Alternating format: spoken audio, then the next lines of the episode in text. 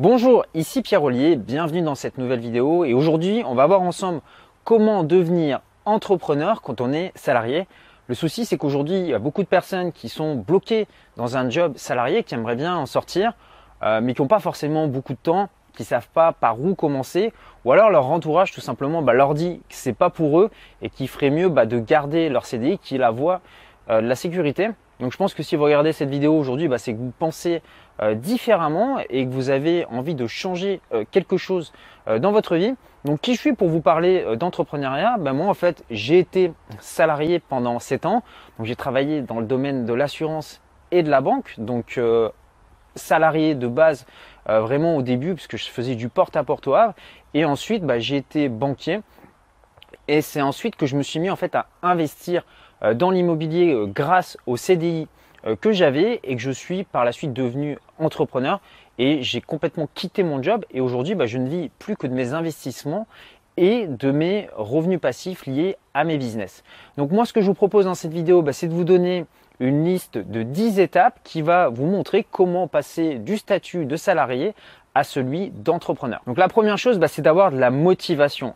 Euh, trouver qu'est-ce qui vous motive aujourd'hui à quitter votre job et à vous lancer euh, dans l'entrepreneuriat. Donc ça peut être plein de choses. Moi personnellement, bah, je supportais plus que mon patron me dise euh, ce que je devais faire, d'avoir de la pression, si vous savez, hiérarchique. Vous savez, de recevoir des petits emails en vous disant, bah voilà, tu dois faire tes objectifs, tu dois répondre à tel client tout ce que tu as fait le mois dernier, finalement, on s'en fout. Aujourd'hui, ça repart à zéro et tu dois remettre les bouchées doubles. Et chaque mois, vous savez, les objectifs comme ça augmentaient. Et je me disais, bah, finalement, en fait, c'est pas une vie euh, qui me correspond. Donc, je voyais d'autres personnes, euh, certains de mes collègues qui eux étaient en fait très contents. Mais moi, personnellement, j'aspirais à autre chose parce que bah, j'aime la liberté, j'aime beaucoup euh, voyager. Je me suis posé des questions en me disant, mais comment est-ce que je peux sortir de tout ça? Et c'est vraiment ce truc-là qui m'a motivé entreprendre et à me casser la tête pour trouver bah, des petites solutions pour investir justement et devenir entrepreneur. Donc vous posez-vous la question aujourd'hui, qu'est-ce qui vous motive à devenir entrepreneur? La deuxième chose que je vous recommande, c'est de prendre un papier et un stylo maintenant et de noter la liste des domaines dans lesquels vous êtes plutôt bon. Comment le savoir? C'est les domaines dans lesquels les personnes vous posent des questions. Vous avez peut-être euh, votre cousin, vos amis qui vous appellent euh, régulièrement quand ils ont besoin d'un conseil. par exemple, bah, comment est-ce que tu fais pour cuisiner tel plat? Comment est-ce que tu fais pour prendre d'aussi belles photos? Comment est-ce que tu fais pour investir dans l'immobilier? Ça peut être, voilà, vous savez, ce type de questions que les gens vous posent à vous, bah, il faut savoir que vous êtes l'expert toujours de quelqu'un dans un domaine en particulier. Donc faites la liste de toutes les choses que vous savez faire dès à présent. Ok, maintenant vous avez cette liste, on va passer à la troisième étape, le filtre. Vous allez uniquement prendre les idées que vous avez sur cette feuille et regarder les idées qui sont automatisables sur le long terme. Qu'est-ce que ça veut dire? Bah, Si par exemple euh, vous êtes un expert en photo, bah, vous pouvez tout à fait faire des cours de photo en ligne. Et les cours de photo en ligne, vous travaillez une fois, vous tournez votre cours et c'est quelque chose que vous allez pouvoir vendre plusieurs fois. Par exemple, moi dans le domaine de l'immobilier, j'achète un bien immobilier une fois et je peux ensuite le louer plusieurs fois. Maintenant, si euh, mon business aurait été, je sais pas moi, de donner des cours particuliers à des enfants, c'est pas quelque chose que je peux dupliquer euh, puisque à chaque fois il faudrait que je me déplace physiquement pour aller donner des cours. Donc faites le tri entre les business que vous pouvez automatiser et ceux qui ne le sont pas. Le quatrième point, si vous êtes salarié, ça ne va pas être de quitter euh, votre job. C'est pas ce que je vous recommande forcément, parce que vous avez peut-être besoin de vos revenus aujourd'hui, mais ce que je vous encourage à faire, bah, c'est de vous former. Moi, je me souviens qu'à l'époque, bah, je lisais au minimum un livre par semaine. J'ai suivi énormément de formations, euh, notamment euh, aux États-Unis. Et j'ai commencé à investir dans l'immobilier en utilisant justement mon CDI.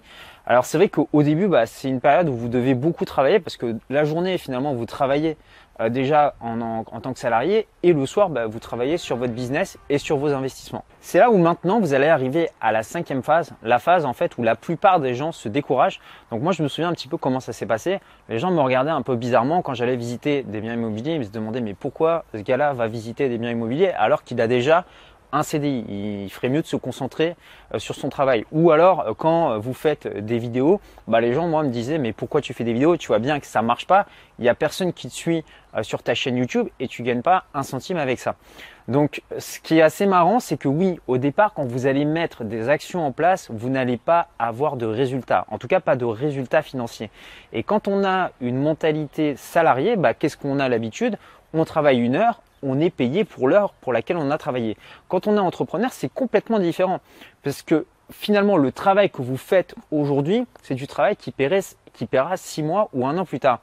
Et je me souviens la première fois que j'ai touché en fait des revenus passifs, bah j'étais pas du tout en train de bosser. Il y a, c'est un petit peu ce qui est ingrat dans le, dans le, dans le domaine de l'entrepreneuriat, c'est que vous êtes trop récompensé quelque part à un moment. En fait, vous êtes en train de rien faire puisque généralement bah, c'est le travail que vous avez fait six mois avant euh, qui paye six mois plus tard. Ensuite, vous allez arriver à une phase où bah, votre business va décoller et vous allez toucher des gros revenus, surtout quand vous entreprenez et vous investissez.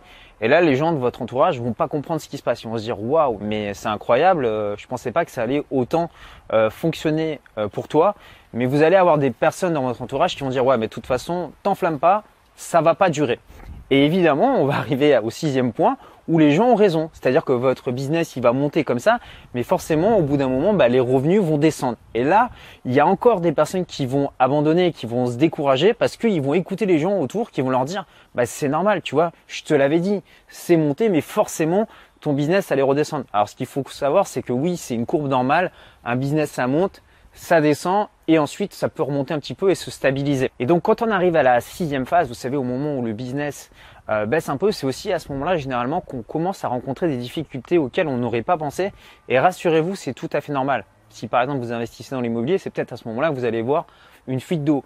Euh, si vous avez une entreprise, peut-être que vous allez avoir recevoir des documents à remplir ou vous allez avoir peut-être des frais que vous n'aviez pas prévus.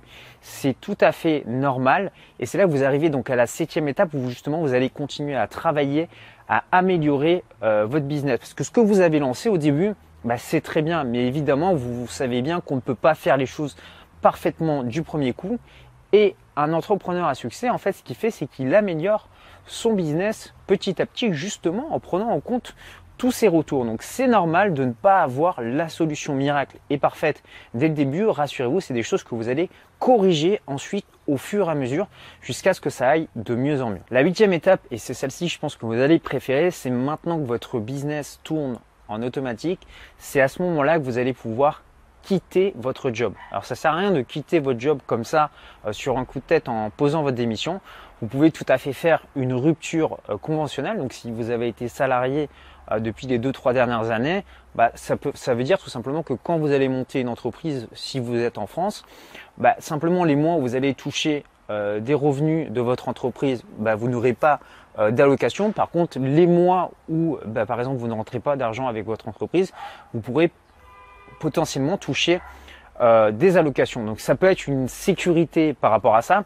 Maintenant, bah, si vous avez un business qui roule, bah, tant mieux pour vous. Vous n'aurez même pas à avoir à toucher euh, des allocations et c'est tout ce que je vous souhaite. La neuvième étape, maintenant que vous êtes libéré du salariat, ça veut aussi dire que vous êtes libre géographiquement. Et ça peut être la bonne occasion bah, d'optimiser géographiquement, par exemple en allant vivre dans des endroits ou dans des pays où la vie est moins chère. Donc si par exemple aujourd'hui vous vivez à Paris en France, bah, vous pouvez peut-être déménager en France dans des endroits où par exemple les loyers sont moins chers, ou le coût de la vie est moins cher. Vous pouvez tout à fait changer de pays, aller dans des pays où justement vous allez pouvoir faire plus d'activités avec le même montant d'argent. Ça va être aussi peut-être pour vous la possibilité d'optimiser votre fiscalité en changeant de résidence fiscale. Donc ça, c'est des choses qui sont optionnelles, mais qui peuvent apporter euh, du levier sur votre business, tout simplement parce que dans certains pays, bah, en fait, quand vous travaillez trois ans, bah, sachez que dans d'autres pays où la fiscalité est plus légère, bah, vous avez besoin d'avoir seulement une année d'activité pour générer les mêmes bénéfices. Et la dixième étape, c'est selon moi la clé de la liberté euh, financière totale, ça va être de déléguer votre business à des personnes intelligentes. Donc moi, euh, dernièrement, j'ai recruté euh, une réalisatrice de talent, j'ai un comptable, euh, un notaire qui travaille pour moi, j'ai plusieurs banquiers, enfin vous voyez des avocats. Donc toutes ces personnes en fait font partie de votre équipe Et c'est ces personnes qui vont faire ensuite rouler votre business. Et c'est là, à ce moment-là, que vous allez pouvoir prendre de la hauteur et prendre de meilleures stratégies, puisque le but, en fait, d'un entrepreneur, c'est de devenir un stratège et non pas être celui qui travaille dans le business. Vous, votre travail, c'est de lancer et d'amorcer les choses, mais derrière, ça va être uniquement de prendre les décisions stratégiques. Donc, ces 10 points clés pour devenir entrepreneur quand on est salarié, bah, ce que j'ai fait, c'est que je vous ai fait un résumé clé. Donc il s'agit donc d'une fiche action donc en 10 étapes qui reprend les 10 clés euh, de cette vidéo. Donc pour la télécharger, bah, c'est très simple. Vous cliquez sur le bouton qui s'affiche ici si vous êtes sur ordinateur. Maintenant, si vous êtes sur smartphone ou tablette et vous vous demandez mais ça marche pas quand je clique sur le lien, bah, c'est tout simple. Vous cliquez sur le i qui s'affiche en haut à droite de la vidéo maintenant ou alors vous pourrez retrouver le lien vers cette fiche action dans la description YouTube de cette vidéo. Si vous avez aimé cette vidéo, cliquez sur j'aime, partagez-la avec l'un de vos proches qui souhaite lui aussi devenir entrepreneur. Et moi, je vous dis à très bientôt dans une prochaine vidéo. Prenez soin de vous et bonne route sur le chemin de l'entrepreneuriat. Salut